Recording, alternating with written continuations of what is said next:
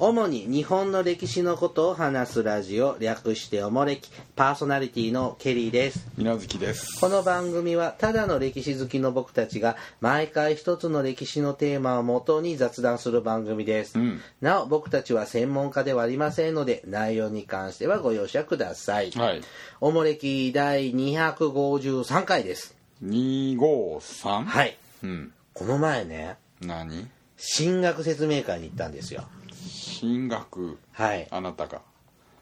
私は進学しませんあなたはしないさせる方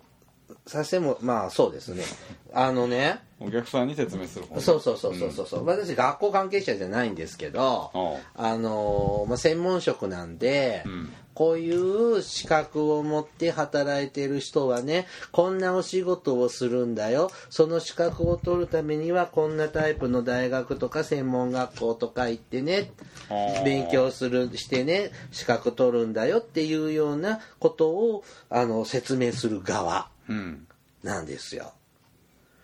行ったことあります皆崎さん、学生の時、進学説明会とか。進学ななんかそういうう、なんかホールなんかで、いくつもの大学や専門学校が来て、あってたようななかったようなもう、もう都会にいた行った時は行きましたね。あそう、うんへえで、あれね、今すごいよ。まあ、平日の夕方に開催してたんですけどね。それあ今ほらメールき子供たちもさ、あの携帯電話持ってるから、んそれで事前に行きますよって、んなんか予約っていうのかな参加表明した学生さんにはね、うんまあどうもその6限目の授業終わった後おうタクシーが迎えに来てくれて会場まで連れてきてくれるんだって、あー学校まで、生徒向けに学校からタクシー乗せてそれは大学とか専門学校の説明会なんけそうそうそうそうそうそうそうそうあーへえすげえなでもそれはね学大学や専門学校がスポンサーとしてお金出してるっていやこともだちよろんねそうでしょう、うん、だから主催者側は別にそんなに痛くもないのかもしれないけど、マジかようんすごいでねスタンプカードみたいなの渡されてさはなんか3箇所とか5箇所あは回るとあはクオ・カードもらえてもらってへーだから僕らもそれ来たら紙出してって言って、うんでまあその、まあ、どこそこ大学とかまあ私たちの仕事の、うんとか、まあ、ブース、まあ、向こうの人は見たら分かるから、っていうとこ書い書書いてあげるからっつって、うん、って言って、うん、なんかそれ目当てで来てんじゃねえかなって思うぐらいああ、もう就職説明会とかと一緒だよあねそうだねそれの学校版だねう、うんえーまあですね全然来なくてですね私のブースはああそううんへえいかにこの人気のない仕事をしているか、うーんでまあ聞いてくださる子も若干いいたんですよね、うんで僕たちのねこう仕事ってねってご説明するでしょ、んもう1分ぐらいでもうもう分かんないからいいですみたいな顔がバンバン出てて、はあれででも僕らもさ僕も専門職だから、んやっぱ同じは働いてもらう志のある子は応援したいじゃないあうんだからすごく熱く丁寧に、うんえーっとマシンガントークしたんですけどう、んもうどの子もどの子も難しいで結構ですみたいな顔されてうんちょっとショックでしたないあ皆月さんそういうの関係ないかでっかい町でやんのあのどっちでやんのあんたケリーサンシティでやったのケリーさんタウンでやったケリーサンシティでやったん で、あうんあああ前はねまあまあまあ分母がちっちゃいわなうん、だからタクシーああいうするんでしょうねあーもっとだ東京とか大阪とかね大都市だったらもっと人口も多いしさすがに送り迎えはないと思うけどねまあケリーサンシティの山奥の方から山山奥の高校とかやっぱそうしてあげないと、でもね、年々減ってるすごいね来てる子が参加数が減ってるような気がしますああ、うんはい、でもねなんかね当時自分の時もなんかリクルートとかそういう進学情報の本とかいっぱいもらってね大学とか専門学校でそうそうどんな勉強できるんだろうってこう見てたけどなんかあの当時もらったノベルティ大学のああ当時だいだい今もどっかに残ってるよ、ただロゴの入った安いシャープペンだけ どうんね僕らの頃ってほら一番多い時期だからさなんだってそういうこと願書だって自自分でからされたけど今ね説明会行ったくれらるの取り放題だもんね、ううんん、もういっぱいあっていい時代だよねでもねどこの大学かさっぱり名前見てもわかんないな、まあいろいろあるわね、うん、みんなどうやって選んでんだろう、ねえあの僕たちでも進学相談乗るからうん受験相談はちょっと嫌ねダメだねうんケリーさんには聞かないでもう一人ぐらならねできるかねあ本当本当に来るよ、ああそううなんん、僕にあのあ歴史学者になりたいとか、うん、ああ歴史学者でどうやってなれるのそれは別に今日からやります史学歴史学部みたいなとこいやろそれはまあ博士号取らないとそう行かなきゃいけないわけじゃうなんい資格じゃないこれ別に私は歴史研究者ですって言ったら歴史研究者ですよそうなのだってそうじゃん別になんか資格があるわけじゃないし、大学に行かないいその、ね、教授じゃなきゃダメってわけじゃないそうだねでもそうだねその新書とか文庫とかそういうのでも、なんかまたあの人書いてるとかってあるじゃん、うん前も言ったけど僕的に好きな理論唱えてる人もいれば、うんわけわかんないこと言ってるなって思う人もいるからね、うんうんそれでも書いて売れりゃいいんだもんね、うんそうかじゃあおもれき学者とか出てくるとことを期待しましょおうもれきを研究するのおもれきから生まれた歴史学者をおもれき学者ああ、よおもれきのおかげですあー僕がこうあるのもとかってこうほんで「探偵ナイトスクープ」とかに20年後ぐらいに探されるんだよあーぜひおもれきのパーソナリティさんを探してくださいっあてーそしたら西田か西田局長も絶対ハンカチ出して泣いてくれる 何よ、よなまあ、20年後は北太郎はちょっともう亡くなってるかと思いますがあんたも死んでるよああまだまだですよまだ人生序盤ですもんまだそうですかまだ春ですよああさあ今日今日はね前ぶだいぶ前ですけど仏像の話したじゃないですかずいぶん前だなはい、であのその仏像の種類とか話してて、んで手の形についてもまた後で話するねって言ったのうんだけどせずにあの時終わったのうんそれをふと思い出したのでうん今日はちょっと仏像のお手手の形とか意味を紹介しようとこれね、はい伝わるかなこれも試験実験的な取り組みででえっと前の仏像の会の時もそうだったんですが、えっと、奈良国立博物館のですね、うん仏像を見る、奈良仏像館を楽しむためにという、えっとしパンフレットじゃないな冊子うんを、えーにですね、えー、と印相手の形の違いと意味うんというところがありますこれを元に今日はおしゃべりをします、うんまあ、確かに仏像ってしっかりあまり見たことないけどいろんな片手の仕草というんですかうん形をしてますがこれちゃんと意味がそれなりの意味がうんあるのねそりゃそうでしょううんうん奈良の大仏さんうんこの中で言うとどれになるのこれはセムイヨガンインってやつですな一番じゃないですか奈良の大仏さんは右手がちょうだいといらないってやつですよねこここれでいいの、どっちがどっちか忘れたけどうん、あの一つはちょうだいって手差し伸べてるような感じで、上はストッいらないっていうプっていう手の形ね、うんまあ、奈良の大仏を写真で見てくださいこれ何セムイうんなんていうのこれヨガンセムイアジ字を施すにないに恐れ多いっていうですねおー畏敬の念のいいってやつですなこれ、セムイ、イガン、ヨガンインっていううの、んえっ、と、願いを与えるセ印。ムイっていうのは怖くないよってうん。うんでヨガンインっていうのはあなたのお願い聞いてあげるよっていうだからちょうだいといらないっていうえ怖くないよというかこっちおいでおいでっていう意味ね、うんさあ願いを言いなさいっていうの、え右手は人々の恐れを取り除き、うん和らぎの心をもたらす陰手の形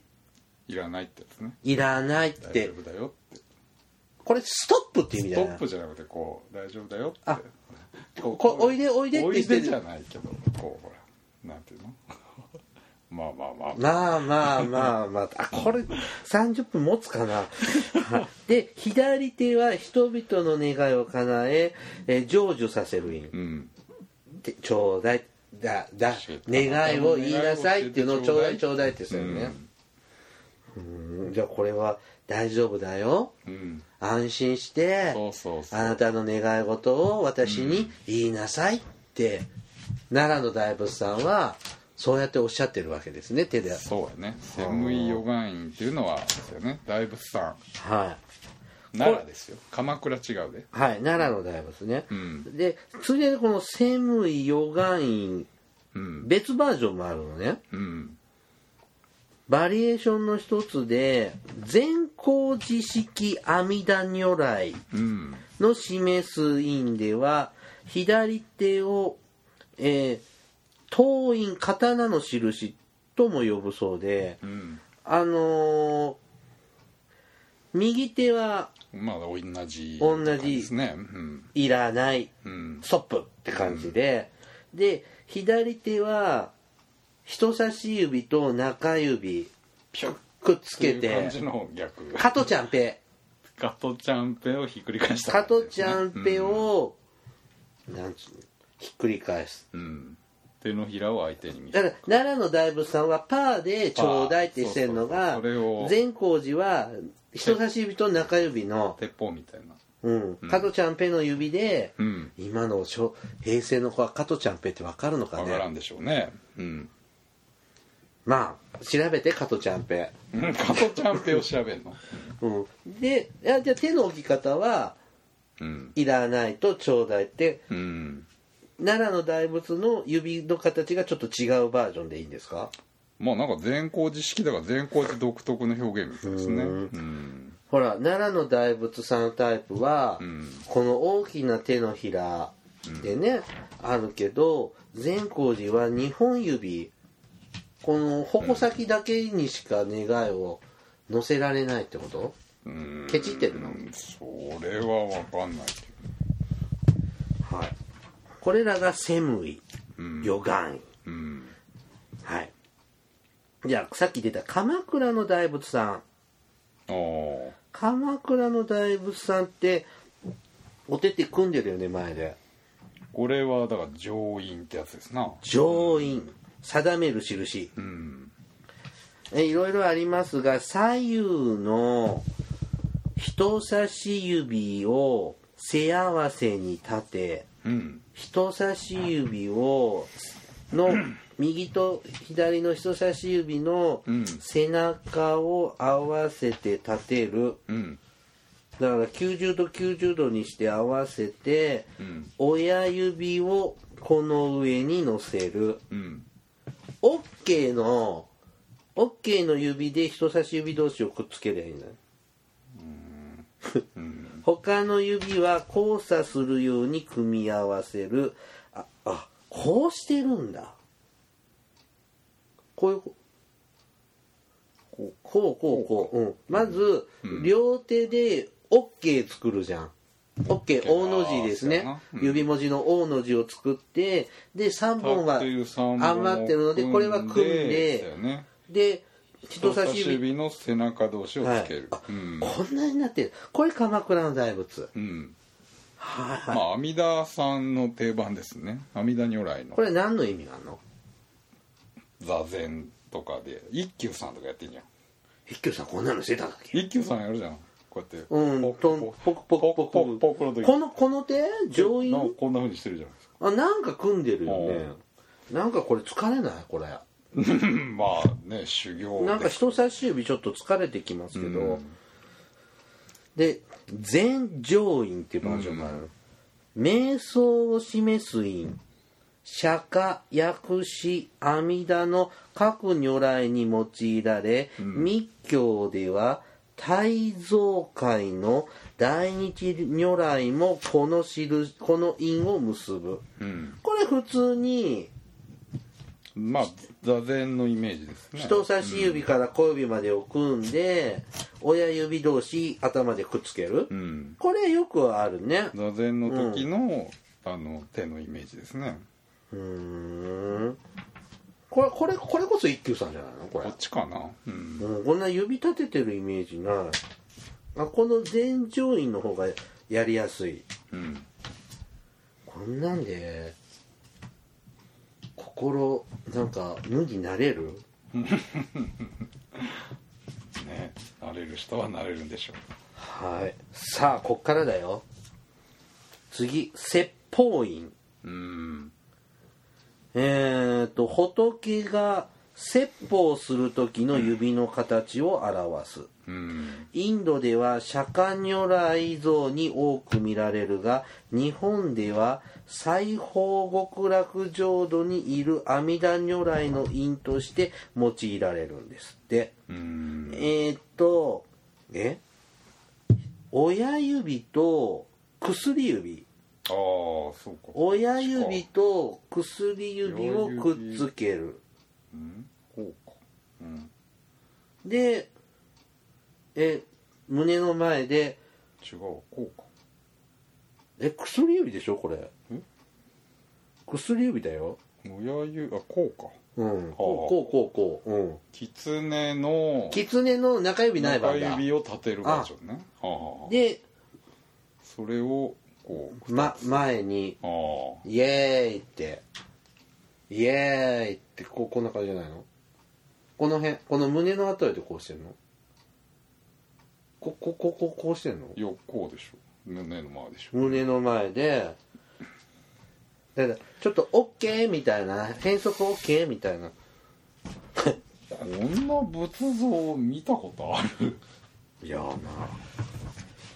どっかにああるんでしょうーんえー、阿弥陀如来だってよ阿弥陀さんでこんなのねイメージがないな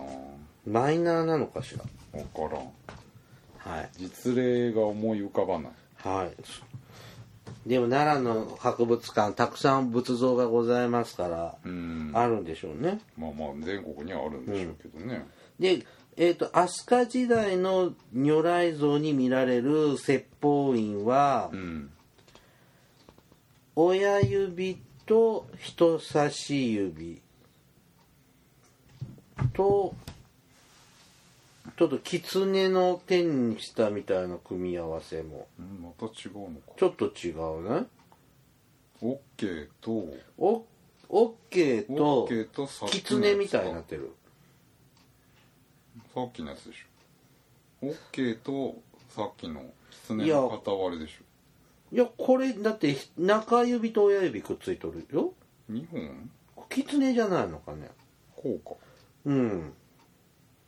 こうんこうじゃないのこうじゃない右か右がこうか、うん右がこうで左が、うんまあ、ひ右左どっちかちょっとこれ分かりにくいんだけど、なんか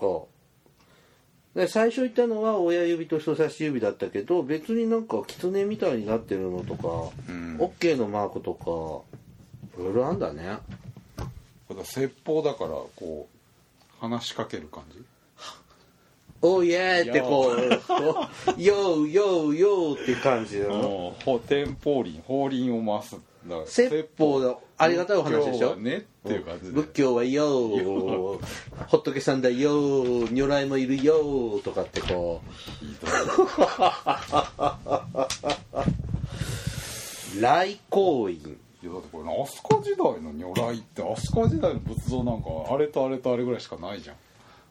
あの広隆寺の法隆寺だか法隆寺だかうとかしかないんあの足組んでるやつこんなのあるこんなのあったっけ見たことないでも仏像って言ってもさあでも今如来とかそんな話ばっかだもんねうん奈良の博物館に行けばあるのよへえ来光院来合員大豪院合はい臨終したうん臨終に際して主情を極楽浄土に迎えるため、阿弥陀如来が現世に現れる時に結ぶ因うんこれ OK と OK そうやねあのーこれよく見るよねその奈良の大仏のうんあのーセムイバージョンの OK バージョン指がうんうんだって1個は胸のあたりで1個はこう手を差し伸べすような感じで OK 人差し指と親指でこう手を当ててるバージうョんうン、んこれなんか見見たことあるような気がするこれライゴーズっていうねよくあのこういうああうんお迎えに来るバージョンで、まあ、まさにこうですねあ本当だ高野山しゅえ「主上ライゴーズっていうこれ、平安時代の」有名なやつですね絵の、うん絵のこの仏さん、うんこの OKOK のお手手してるわ、 OK からこうピローンって紐が出ててうん、こえこの指とそうそ人う差し指とこの先っぽから親指のそうそうあれだから糸が出る五の色の糸が出ててライゴーズにはねうんでそれをこう握ってコテンって死ぬ最後うん雲の糸なんだ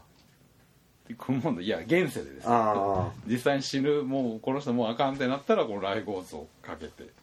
その紐でこう結びながらこう手で握りながら死んでいくーあー、うんあー暖かい光って感じながらそうそうそう死んでくって感じなんだあーさあみんなもじゃあ来合院ねやってみよううんこれはまあなんかうん逆手来合図うんライゴインらごめんなさい 逆手来合院うん基本形の来合印と両手の位置が上下逆ああ中国宋時代の阿弥陀如来像に由来するそうですうんどういうこと何頂戴と狐さんの手でうん頂戴してんのいやでもこう逆手なんだだよから上向きじゃなくて狐さんの手で頂戴ってしてんそうのそうそう頂戴うんともう片方は普通に頂戴、うんこここほいって感じです多いじゃないでしょこう上下だからこう弾くみたい指パッチンみたいな、まな、あ 例えがひどいなはいじゃあ続いて知見院、逆手来行員なんてもうなんかイメージがないねうん、知見院危険員はある密ね教において大蔵界とともに宇宙を構成する混合界のうん大日如来の院、そうそう右手は仏左手は主情を象徴し煩悩即菩提という教義を示す、そううんえー左手の人差し指を右手で握るのうんほんで右手の人差し指をこの字型にするのうんこんな感じドロンドロンって感じねドローン立てないけどねドロンは立つけど立てずに曲立てげこるん弓をギュッて回る、うん曲げてうんこれが煩悩え煩悩即菩提うん どういう何これ煩悩よ立ち去れさらうん煩悩すなわち菩提うんねその煩悩こそが仏なんだと嘘いやそうでしょすなわち菩提うんその煩悩煩悩って欲望みたいなやまあつでしょ、そうですよねでも仏と主情を表すだけが要するにその誰もがその煩悩ある人もそうやって菩提心仏の心を持ってるうん仏になりうるんだって意味でしょああそうですね、まあ私たちは生き仏だからついつい分かんなくなっちゃうけどあー煩悩の塊いえいえいえいえいえー生臭坊主じゃないですよ 煩悩即煩悩みたいな人じゃないちょっとイメージ壊すようなこと言わないでくださいよ 青春派で売ってるんですからさあ傲慢院うーんフル悪魔の魔にインド印刷の印ですねあー印ですね即寺院とも言います触れる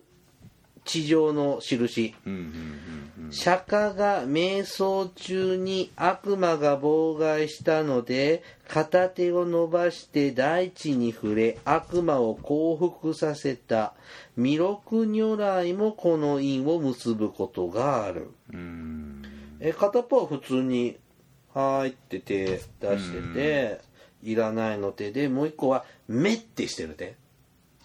だから土地即地でしょ手を地面もをうつい地面てにこれでこう下悪魔にをもう伸ばしてるの腕そうをそうそうお釈迦さんが瞑想中だから要するに座禅を組んでる時に、悪いやつが来た時にこう地面を触ってえそんな仏像あんのいやー僕見たことはないけどうーんっていう意味なんでしょ平石みたいな もの平石以来はそこから悪いやつ あの電気がこあうーねまあまあうまあんまあまあまあまあまあ密教諸尊院うーん密教の諸尊像の院は実に様々です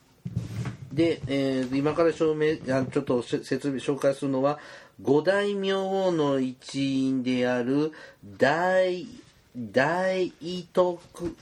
明王の院ですうん何えどうやって組んでんのこの絵これは小指からこうでしょえ人差し指がの伸びてるのえ人差し指以外をこう組んでキュッでしょ親指はこう普通でこう指はまあ見えないけど見えないけど多分そう組んでしょるうねのかな、なんかニンニンみたいなうん、ニンニンはこうでしょこんなんなかったっけまあ人差し指同士だけ立てて、後の指は組んでるうん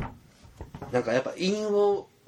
よくほら祈祷あのなんだごまとかしてやるじゃんうんそうそうこやってなんか仏教みたいなこの感じでしょこう干潮みたいなですねこれ、あんたとは 喋ったえー、分かりやすく伝えようとしてるん感だ情は違うじゃん ね、似てるじゃんはいみもう一丁えっ、と今度はね軍だり明王の印うんですねこれはあのー人差し指中指薬指だけ立ててウィッシュウィッシュああそうやね、うん第五でも立たないえ伸びない難しいよねこれこ小指とあでも親指とつけてんじゃえーでもない曲がらな親い指曲がってるからほら親指つけりゃ数字の 3, 3, で3でいいのかあそれでいいんだそうでしょ別にあだったら親あれ指だでって見えてないから、うん、あじゃあ3数字の3の指にしてそうそうそうでウィッシュってするとうんそうするとえっ、とぐんぐんだり明王だってうん伝わったかしらうーんねでも自分で言っててもなんかあ見たことあるっていうのは半分ぐらいだよねねえだからいろんなふうんちゃんと僕手なんか見たことないもんね本当にその最初のあのえ来訪院とかさうん奈良の大仏さんとか鎌倉の大仏さんとかはやっぱ見覚えあるけど、うん他の人って見てないんだねまあでもこの前のねあ大徳明王なんていうのちゃんとその手をしてますなこれあれだね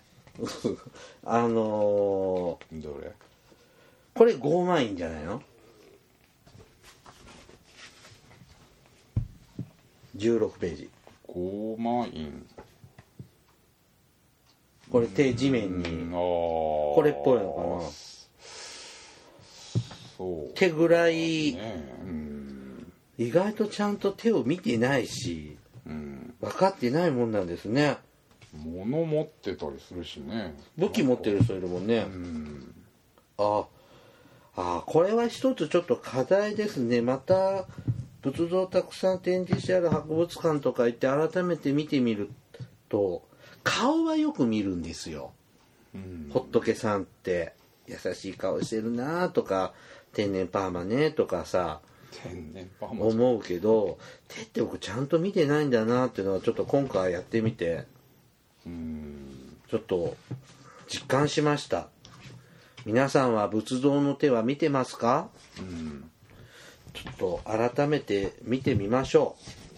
陰陰像ってやつですな、はいうん手の形うちょっと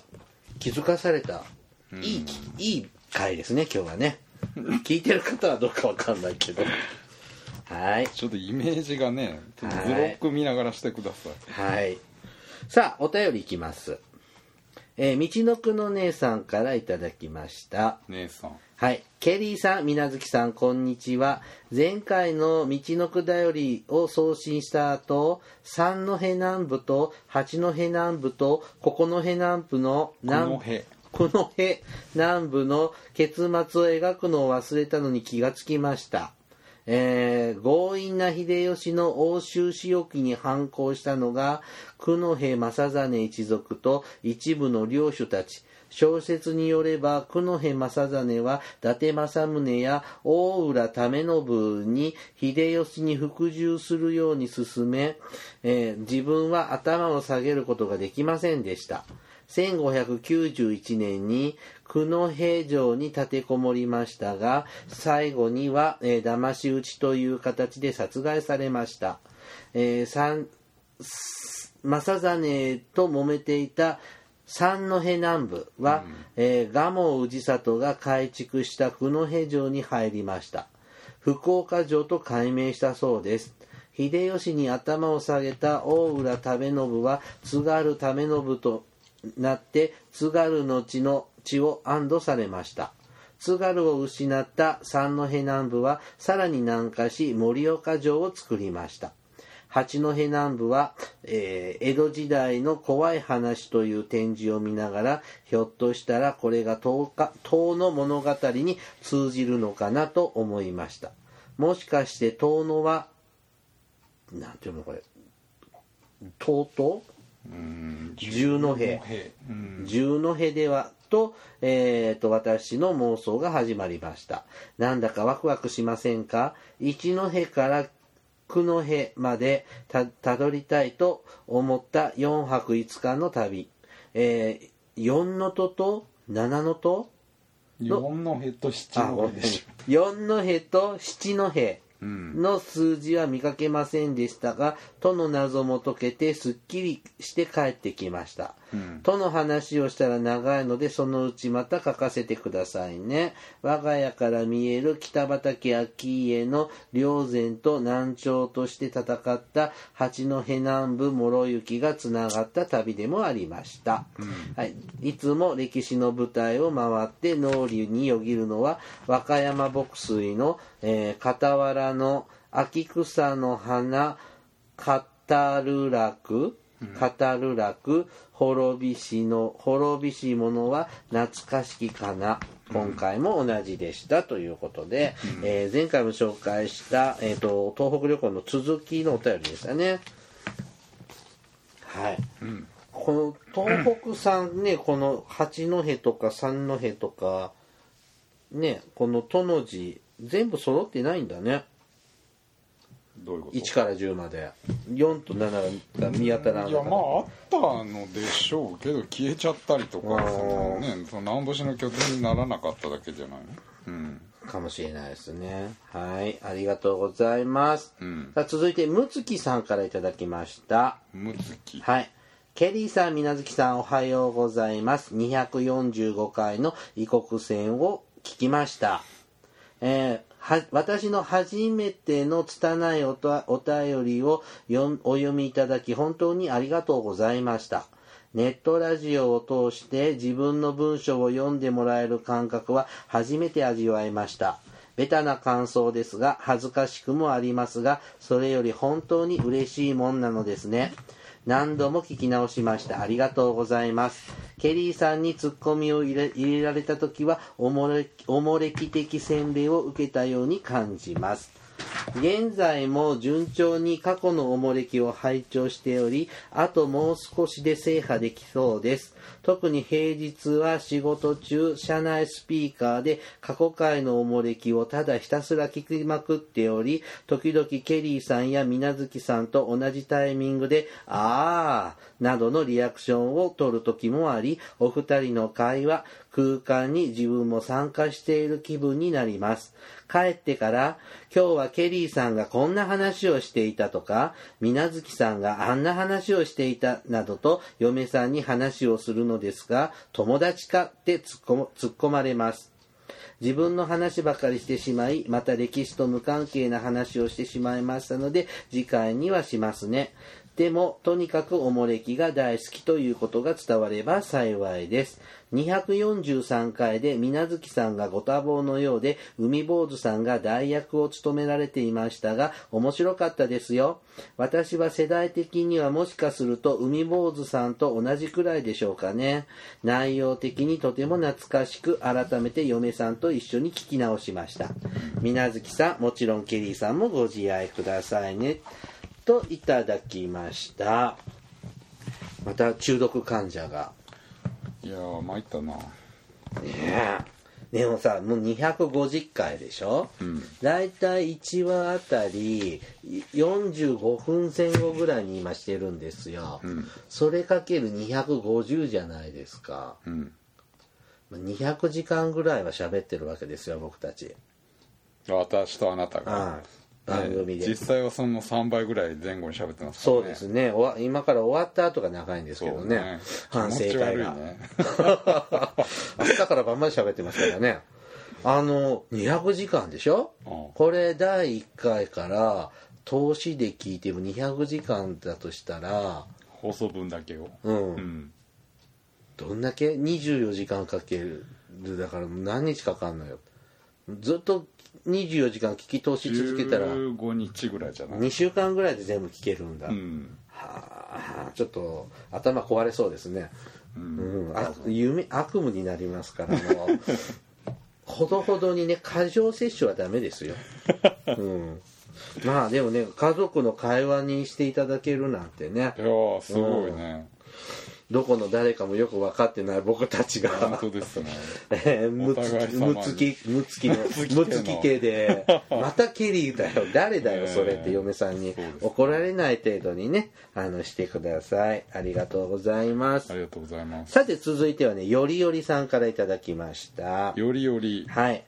ケリーさん、みなずきさん、こんにちは。そして先日初登場だった海坊主さん、はじめまして。漢字の歴史全3回楽しく聞かせていただきました。私は漢字を読んだり書いたりするのは得意ではありませんが、街中に漢字ばかり溢れている中国、香港、台湾などの風景は大好きです。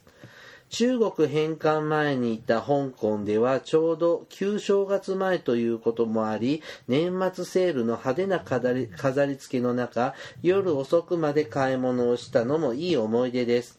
ここ数年私の地元には中国の方がたくさん中国の方をたくさん乗せた大型クルーズ船が寄港することが多く商店街では中国語表記が増えてしいましたが今年の旧正月は中国語で何割引きを表すバーゲンのポスターなどがたくさん貼られていて香港で見てきた光景を思い出すほどでした。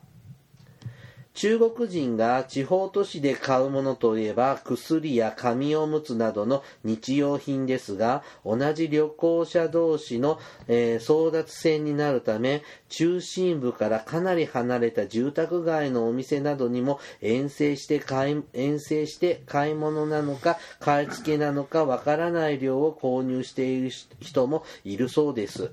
船だと飛行機に比べてたくさん詰める詰め込めるので都合がいいのでしょうね大型船